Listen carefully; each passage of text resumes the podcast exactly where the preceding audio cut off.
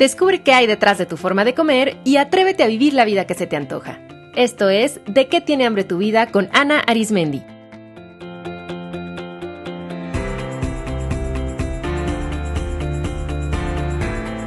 Este es el episodio 120, Hambre de descansar.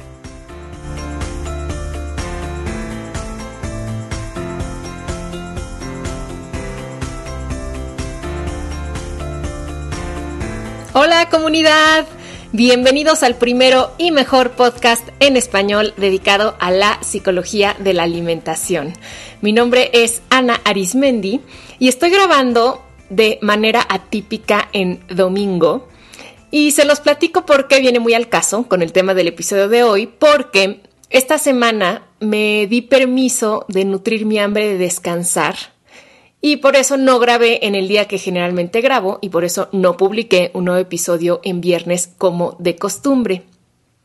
Y quiero compartirles que me siento muy contenta grabando aquí en domingo, no solamente porque estoy tranquila, sino porque darme permiso de descansar en la semana y no sentir culpa es para mí un grandísimo logro.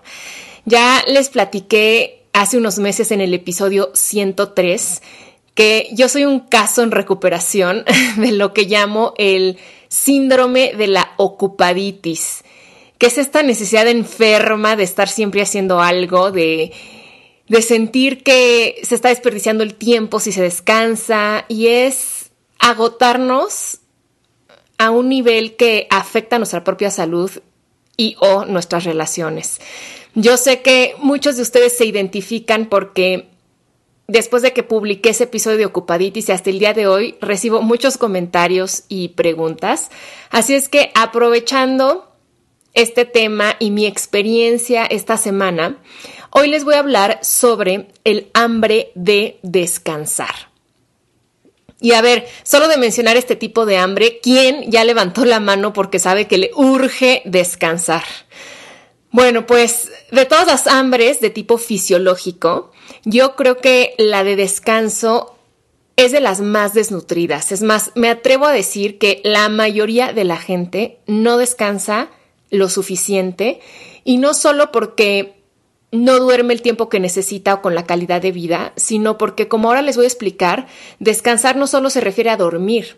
Esa es una y sí, vital manera de hacerlo, pero hay muchas otras formas de descansar que son necesarias y que generalmente no ponemos en práctica. Hay cuatro formas de descanso que nuestro cuerpo-mente requiere. El descanso físico, el descanso mental, el descanso social y el descanso emocional. Entonces, en este programa vamos a ir revisando cada una y, por supuesto, que les voy a dar estrategias para nutrir su hambre de descanso de manera integral en cada uno de estos aspectos. Vamos a comenzar. Arranquemos con el descanso físico. A ver, nuestro cuerpo a nivel biológico, aún con su maravillosa capacidad para de verdad que sacar energía de donde puede y adaptarse a todas las circunstancias en las que lo ponemos, pues se cansa. O sea, imagínense que nuestro cuerpo desde que se empezó a formar en la concepción no ha parado. A mí me impresiona, me conmueve y me causa muchísimo respeto pensar en la edad que tengo y pensar que esos son los años en los que mi cuerpo no ha parado de trabajar. O sea, no es como una computadora a la que le ponemos off después de usarla y la guardamos. O sea, a nuestro cuerpo no, no le podemos poner off, no lo podemos apagar. Y por eso, con más razón, debemos permitirle momentos de relajación para que entonces pueda recargar pila. Cuando nuestro cuerpo descansa, no es que se frenen sus funciones, sino que se activan funciones particulares que operan cuando el cuerpo está en un estado de reposo y que son muy importantes. Por ejemplo, reparar el daño celular, desintoxicarse, digerir correctamente los alimentos, fabricar ciertas hormonas y otras sustancias que necesita. Entonces, nuestro cuerpo funciona alternando dos estados. O sea, el uno es el estado de activación o de estrés, del cual es responsable nuestro sistema nervioso simpático. y el otro es el estado de reposo o relajación del cual es responsable el sistema nervioso parasimpático. Ambos estados son necesarios y vitales para que funcionemos, o sea, necesitamos estar en estado de activación para poder literalmente hacer cosas, despertarnos, para que nuestros músculos tengan la tensión necesaria para moverse, pero también necesitamos estar en estado de relajación para poder digerir bien los alimentos, para poder pensar con claridad, para poder fabricar ciertas sustancias que nuestro cuerpo requiere. El problema es que debido a nuestro estilo de vida mantenemos demasiado activado nuestro sistema simpático. Y entonces el exceso de estrés y el déficit de relajación empiezan a desbalancear todo nuestro cuerpo y eso nos empieza a enfermar a nivel físico y a nivel psicológico. Detrás de muchísimas condiciones como por ejemplo problemas digestivos, migrañas, ansiedad, depresión, alergias, fibromialgia, insomnio, eh, afecciones cardíacas y otras cosas como problemas de aprendizaje, problemas de atención, disfunción eréctil, em, problemas hormonales como el hipotiroidismo, la endometriosis, el síndrome de ovario poliquístico, la pérdida de memoria, o sea, bueno, incluso detrás de la esclerosis múltiple, por ejemplo, puede estar como raíz un desbalance en nuestro cuerpo ocasionado por el exceso de, de estrés crónico. Entonces, ¿qué es lo que puede estar como activando este estado de estrés crónico y que entonces esté cansando a nuestro cuerpo? Bueno, obviamente, en primerísimo lugar, no dormir suficiente ni bien. Ya en el episodio 44 les expliqué cómo la falta de sueño afecta nuestro peso y afecta la regulación de, de, nuestras señales de hambre y saciedad. Y bueno, ya saben que en general no dormir bien nos afecta a nivel sistémico, o sea, afecta cómo funciona todo nuestro cuerpo. Entonces, esa es una primera causa así primordial de por qué nuestro cuerpo está tan estresado y tan cansado. No dormir suficiente ni bien. Otros estresores que afectan mucho a nuestro cuerpo son, por ejemplo, mm, pasar demasiado tiempo, sobre todo si ya es en las tardes y noches, en ambientes donde haya exceso de estímulos, por ejemplo, lugares muy ruidosos o en ambientes que haya muchos estímulos visuales, o sea, como luces, colores, o en sitios abarrotados de gente o abarrotados de cosas. Los espacios muy desordenados estresan porque, o sea, el desorden es como muchos estímulos que recibe el cuerpo y el cuerpo como que no sabe bien, como que dónde enfocarse, hacia dónde voltear, tanta cosa y lo hace sentir abrumado y eso nos cansa mucho. También cosas como el polvo o los espacios con humedad, con hongos, la contaminación en el aire también hacen que nuestro cuerpo tenga que trabajar de más, pues para poder deshacerse de esas toxinas y lo cansan, lo estresan. Viajar constantemente y el jet lag que resulta de eso también agotan al cuerpo. Las sustancias que metemos a nuestro cuerpo y que nuestro cuerpo no está acostumbrado a procesar o que son tóxicas para él, como el exceso de alcohol, como el exceso de carbohidratos refinados, los azúcares, los aditivos sintéticos que hay en los alimentos y también en las cosas que nos ponemos en la piel, como cremas, maquillaje, shampoo, el exceso de cafeína, de grasas trans, el exceso de medicamentos, todo eso hace que nuestro cuerpo tenga que trabajar de más y entonces lo agota. Y otro factor también de cansancio físico es el sedentarismo. Fíjense, cuando pensamos así en una imagen de descanso, vienen a la mente cosas como estar acostado en una hamaca frente a la playa sin moverse, ¿no? Esa es como la imagen del descanso. Y sí, claro, o sea, eh, ponernos en reposo, claro que nos descansa, pero el exceso de reposo, o sea, el sedentarismo, hace que nuestro cuerpo se tense demasiado. O sea, mantener a nuestro cuerpo en una misma posición por mucho tiempo es muy dañino. Y además acuérdense que nuestro cuerpo está hecho para moverse. De hecho, daña más a nuestro cuerpo pasar demasiado tiempo eh, sedentarios que... Eh, pasar mucho tiempo moviéndonos. O sea, el cuerpo se adapta más a eso que al sedentarismo. Entonces, también si ustedes pasan mucho tiempo en una misma posición, por ejemplo, frente a la computadora sentados o en el automóvil manejando, o quizá de pie dando una clase, o tal vez con el cuello todo chueco viendo el celular, pues eso tensa los músculos, los pone en posiciones que no son naturales y entonces eso empieza a causar contracturas o incluso también problemas en las articulaciones, en la circulación de la sangre y eso también fatiga mucho al cuerpo y lo estresa. Entonces, ¿qué hacer? Estos son mis consejos para que empiecen a satisfacer el hambre de descanso físico. La primera, pues, procuren un sueño suficiente y de calidad.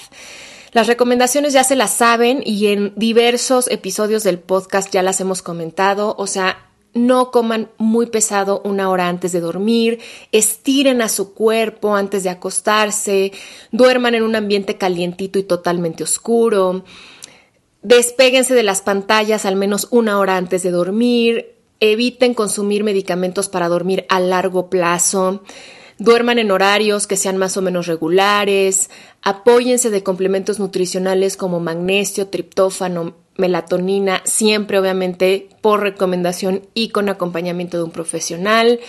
Eh, tranquilicen a su mente antes de dormir, entonces hagan meditación, escriban, dejen su agenda organizada, lista, aclaren cualquier malentendido, o sea, empiecen a cultivar una higiene de sueño porque eso es vital y número uno para que el cuerpo descanse.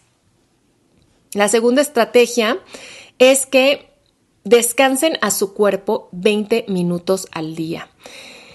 Y no me refiero a una siesta, que sí podrían hacer una siesta de 20 minutos al día, lo que se llama un power nap, que funciona mucho, pero más bien aquí me refiero a que se regalen 20 minutos al día de hacer nada. O sea, simplemente de recostarse o sentarse o ponerse en una posición cómoda y quizás cerrar los ojos y simplemente respirar y permitir que su cuerpo entre así en un estado de relajación.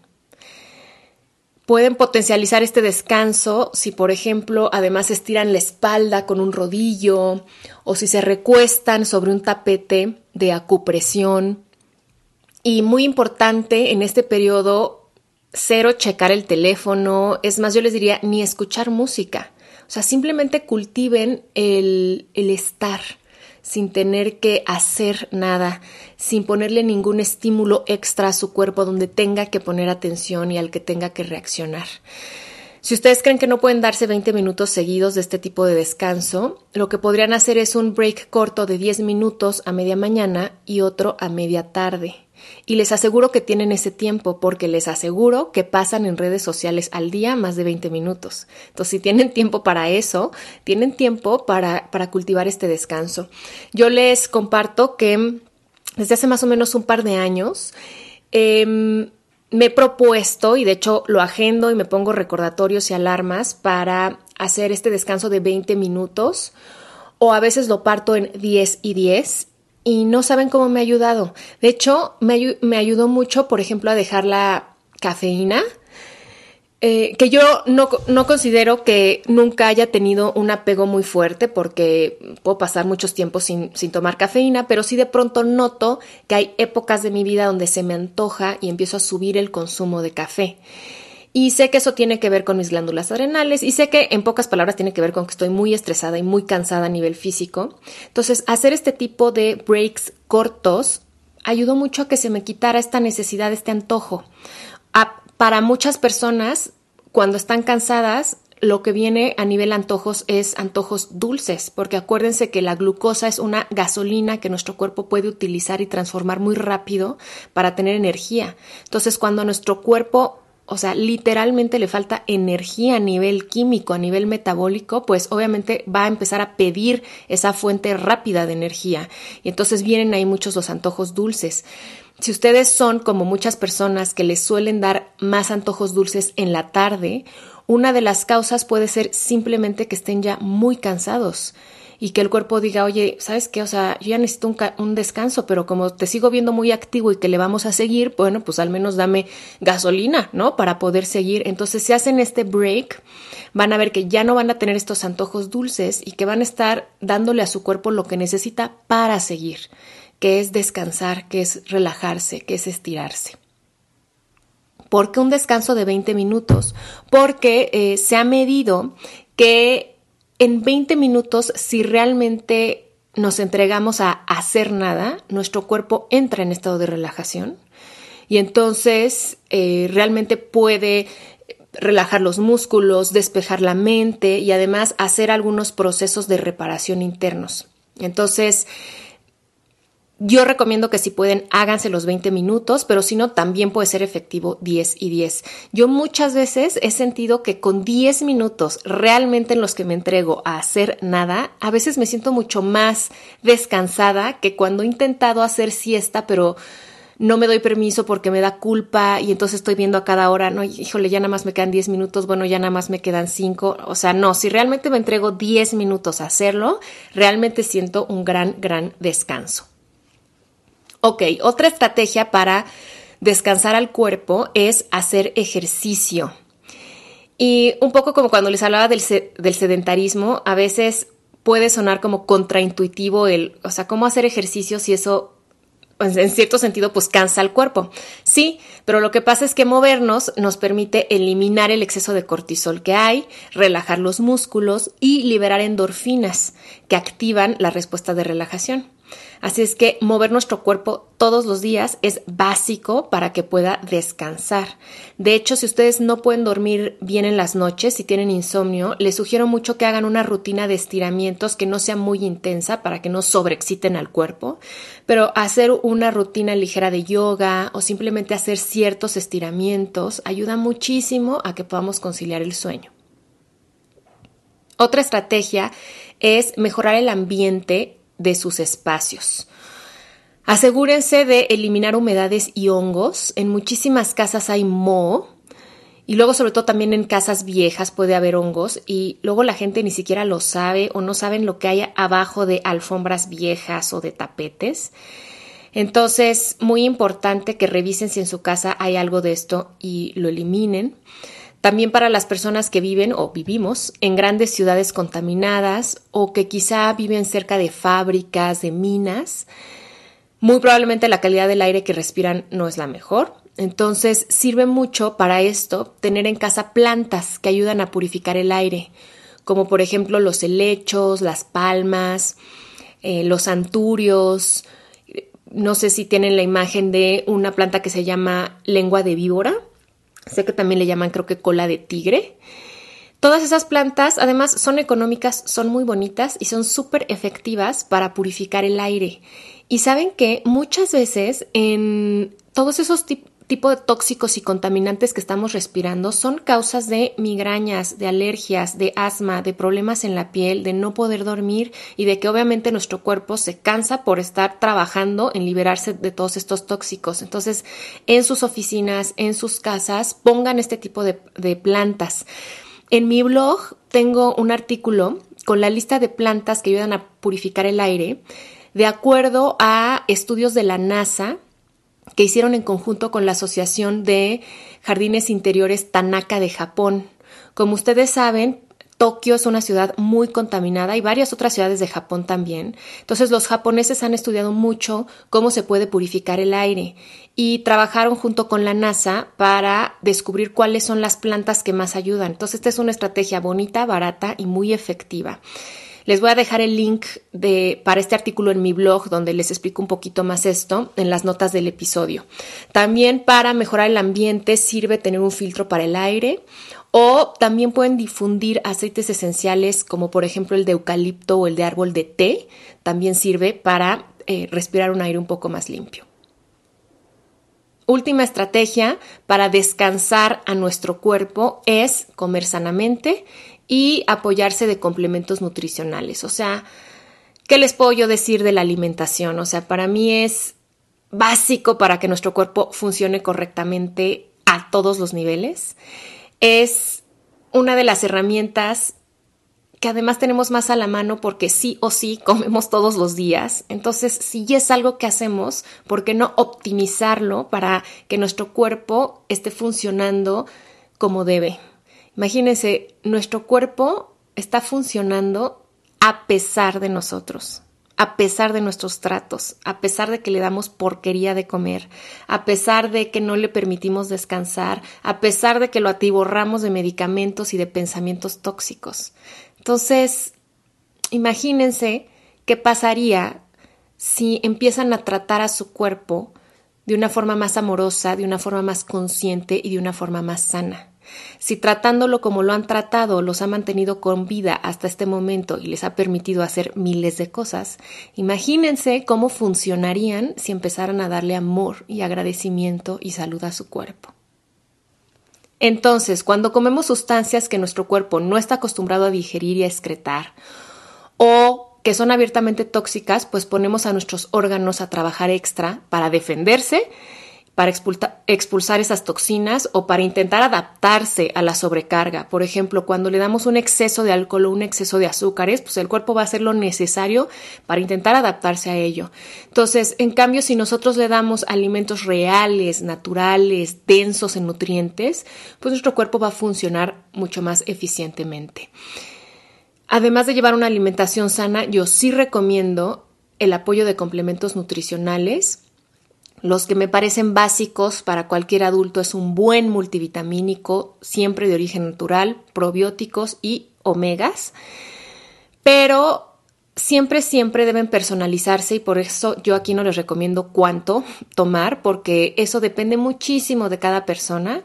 Entonces, acérquense a un profesional de la salud que les dé una recomendación específica para ustedes. Muy bien, ¿qué tan cansado consideran que está su cuerpo a nivel físico? ¿Cuáles de estas estrategias que les acabo de compartir pueden empezar a poner en práctica de inmediato? Nuestro cuerpo principalmente nos avisa que tiene hambre de descanso a través pues de la sensación de fatiga, pero también mucho a través de la enfermedad. Entonces, mucho ojo, si ustedes se enferman con frecuencia, tienen dolorcito de cabeza, problemas, colitis, eh, si tienen a cada rato alergias en la piel, o sea, nuestro cuerpo nos está hablando con todo eso. Es lo que a mí me pasó el fin de semana pasado, que me dio un resfriado de esos marca diablo que me tiró en la cama con un mega dolor del cuerpo y sin voz. Y yo sé que me enfermé porque empezó a hacer más frío, porque estuve en contacto con personas que estaban enfermas, o sea, sé que hay muchos factores, pero sin duda el principal fue que yo estaba muy cansada y que por esa razón también mis defensas bajaron y fue también la forma en que mi cuerpo me dijo, ¿sabes qué? Para. Y pues me hizo parar. Entonces, ¿qué necesidad tenemos de caer en esto? Si le damos a nuestro cuerpo el descanso que necesita, no va a tener que forzarnos a hacerlo.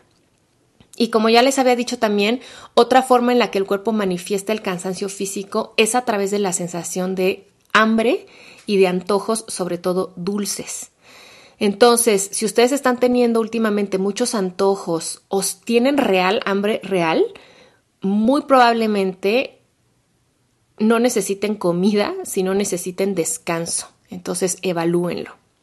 Fíjense cómo muchas personas que trabajan por las noches tienden a tener muchos antojos dulces. Médicos o enfermeras en turnos nocturnos, veladores, policías, las mamás con niños pequeños o las personas que se desvelan estudiando, trabajando, suelen empezar a tener antojos dulces. Así, así es que quizá uno de los mensajes de este tipo de antojos para ustedes sea simple y llanamente descansa. Bueno, otro tipo de cansancio es el cansancio mental. Nuestros procesos mentales también se saturan y a veces el hambre de descanso que tenemos es más mental que física. Nuestra mente se cansa cuando estamos haciendo demasiado trabajo intelectual sin parar o cuando estamos dándole muchas vueltas a un tema, ¿no? Y que no soltamos este, este trabajo y trabajo y trabajo de la mente. Los síntomas más comunes de cansancio mental son empezar a olvidar cosas, sentirnos bloqueados o atorados, sentir aburrimiento y entonces empezar a distraernos mucho, falta de concentración, confusión y también dolor de cabeza. Mis consejos para nutrir el hambre de descanso mental son, número uno, reírnos más. La risa libera mucha energía acumulada y produce endorfinas.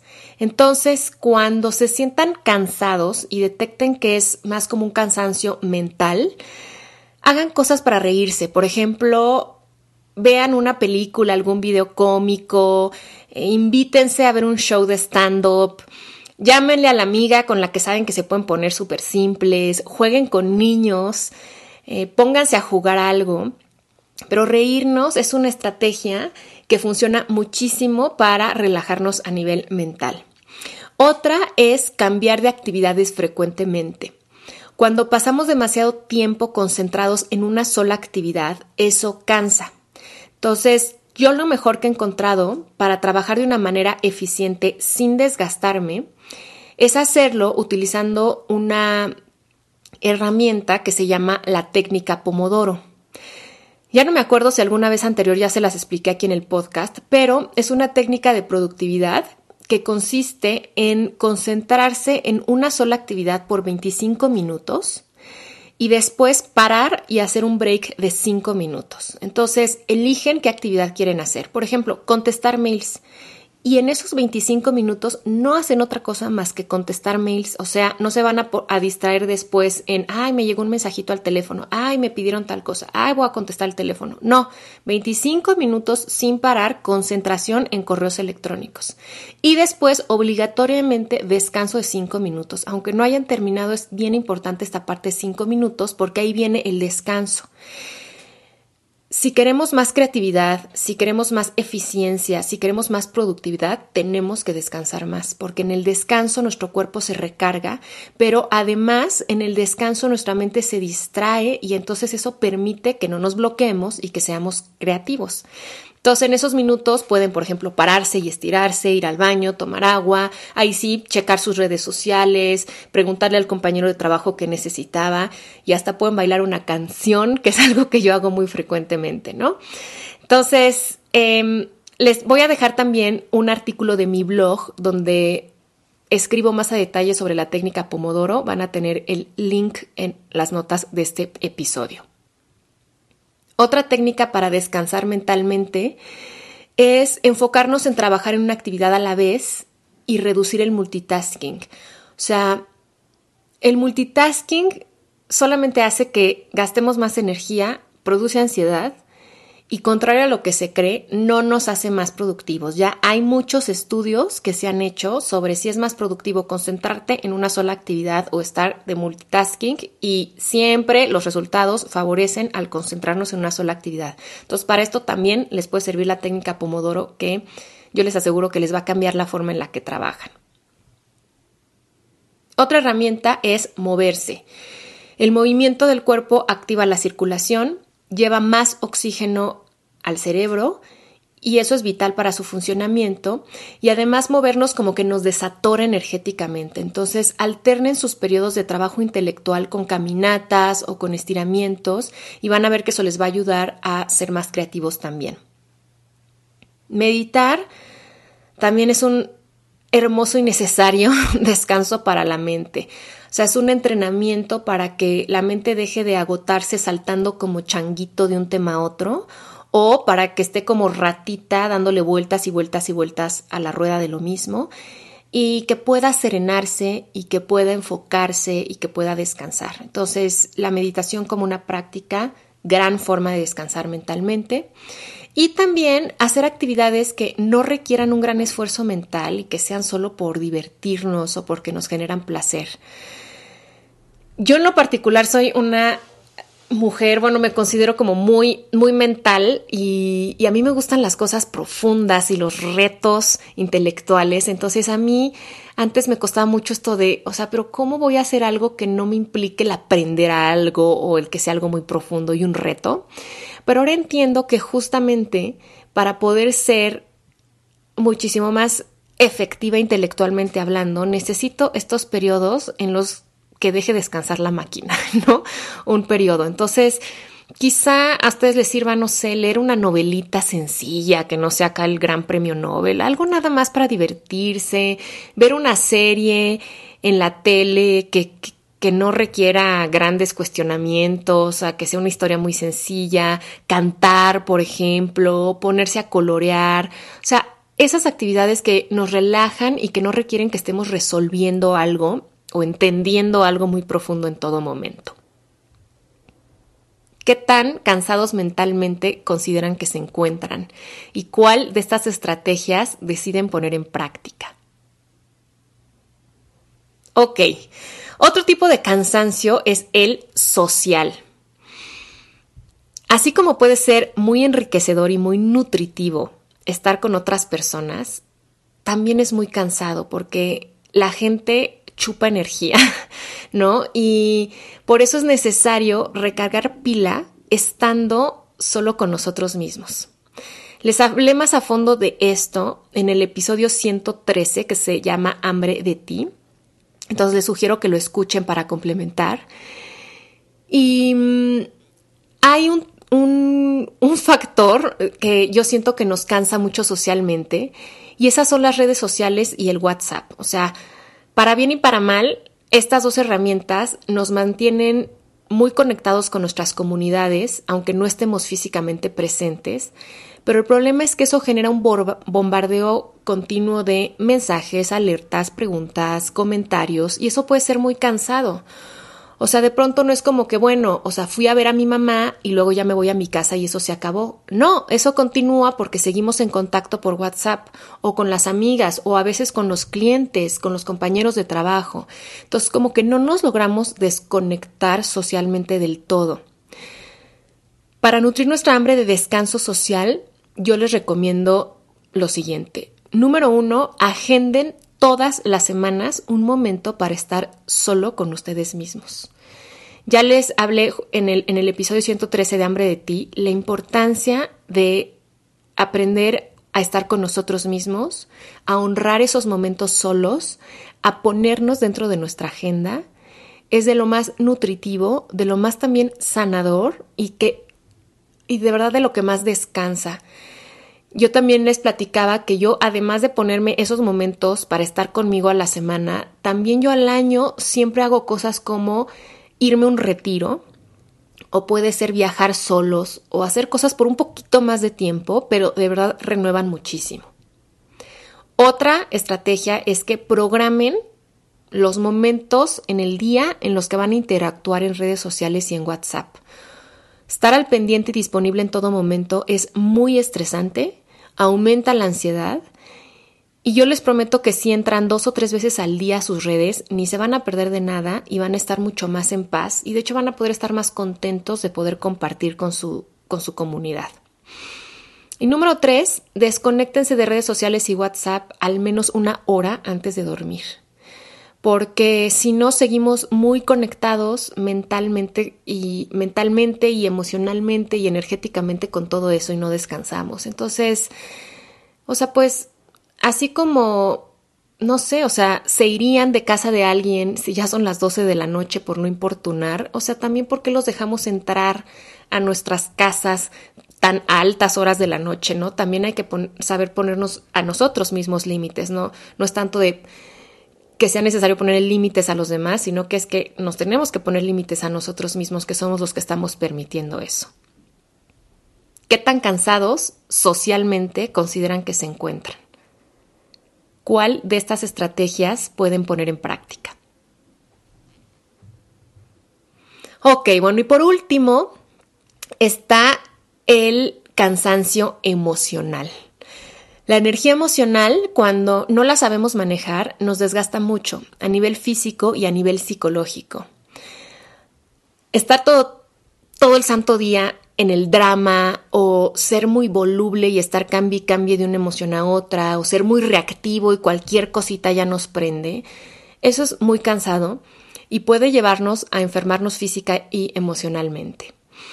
A ver, por ejemplo, si yo les preguntara, ¿Cuál es la emoción que consideran más presente en su día a día? ¿Cuál sería?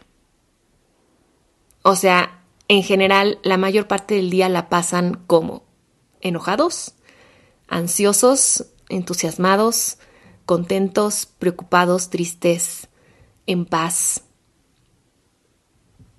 Bueno, para nutrir el hambre de descanso emocional, yo les sugiero aprender técnicas de manejo y liberación emocional. Yo en mis cursos y talleres enseño muchas y muy diferentes, así que entren a algún curso o lean libros o vayan a terapias para que aprendan a conectar con sus emociones, las identifiquen y sepan cómo gestionarlas y liberarlas. Otra estrategia es que hagan actividades que les produzcan emociones agradables. Algo hermoso de las emociones y que muchas veces no nos damos cuenta es que nosotros podemos producirlas. De hecho, nosotros estamos produciendo emociones todo el tiempo, pero podemos producirlas conscientemente. O sea, ¿para qué elegir sentirme ansioso todo el día si podría sentirme mejor em, agradecido o podría sentirme compasivo o podría sentirme enfocado? Entonces, piensen qué les hace sentir paz, qué les hace sentir gratitud, qué les hace sentir amor y hagan eso todos los días. Otra estrategia es alejarse de personas que viven en el drama, en la queja y que solo dan malas noticias. ¿Para qué queremos rodearnos de esa gente? Entonces, poner un alto ahí y alejarnos lo más posible. Y también ustedes suelten el drama, la queja, el chisme, el negativismo, porque ¿de qué les sirve? Incluso quizá ustedes sean esa persona tóxica que, o sea, solo está hablando mal de otras personas o se está quejando porque es experta en, como decimos en México, ver el negrito en el arroz, ¿no? Entonces también cáchense ustedes mismos si no será que ustedes también están como muy enganchados con, con esta parte de la queja y el drama. Algo que sirve mucho y que yo recomiendo es que practiquen meditaciones que intencionalmente cultivan el amor, la gratitud y el perdón. Está, por ejemplo, Meta Bhavna de la tradición budista, pero está, por ejemplo, el Hoponopono. Hay, muchísimas meditaciones que se centran en cultivar la compasión, en, cultivar la bondad, en cultivar la amabilidad. Entonces, acuérdense que somos lo que practicamos todos los días. Entonces, ¿por qué no practicamos amor? Y una estrategia más es transformen sus emociones en algo creativo. Por ejemplo, en vez de quedarse con la tristeza o comérsela, mejor dibújenla. O en vez de tragarse el enojo, bailenlo. O en vez de quedarse con la ansiedad, cántenla o escríbanla o al menos háblenla con alguien más, pero no se lo queden eso dentro porque eso enferma y eso nos desgasta mucho. O sea, nuestro, nuestro ser tiene que empezar a hacer un muchísimos procesos como para tratar de manejar esa energía. Entonces vamos a ayudarle nosotros eh, canalizándola de una forma mucho más sana. Muy bien, pues ¿qué formas de descanso sienten que les hacen más falta en este momento de su vida? Quizá en este momento su cuerpo sea el que está reclamando más descanso, pero tal vez no, tal vez sea más la parte emocional o tal vez estén ya hasta el gorro de tanto eventito social o haya personas en su vida en particular que en este momento sienten que las, que las eh, desgastan mucho y necesiten así como que un detox social. Entonces, bueno, es muy importante ver qué parte de nosotros mismos está cansada, cómo nos lo está reclamando y entonces darnos permiso de nutrir esta hambre tan vital.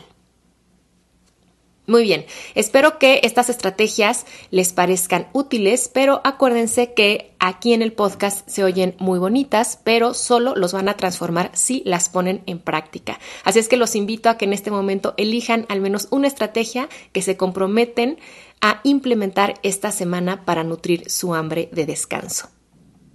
Y antes de despedirme, quiero compartirles que a petición de varios de ustedes ya están todos los episodios del podcast en YouTube.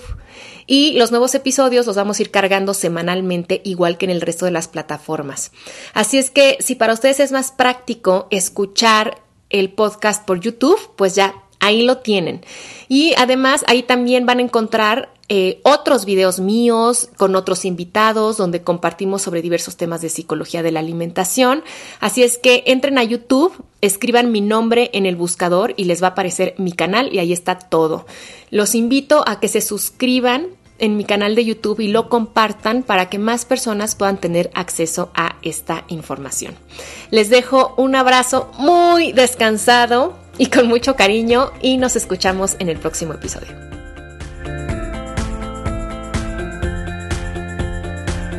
Esto fue De qué tiene hambre tu vida con Ana Arismendi. Para más información visita www.dequetienehambretuvida.com.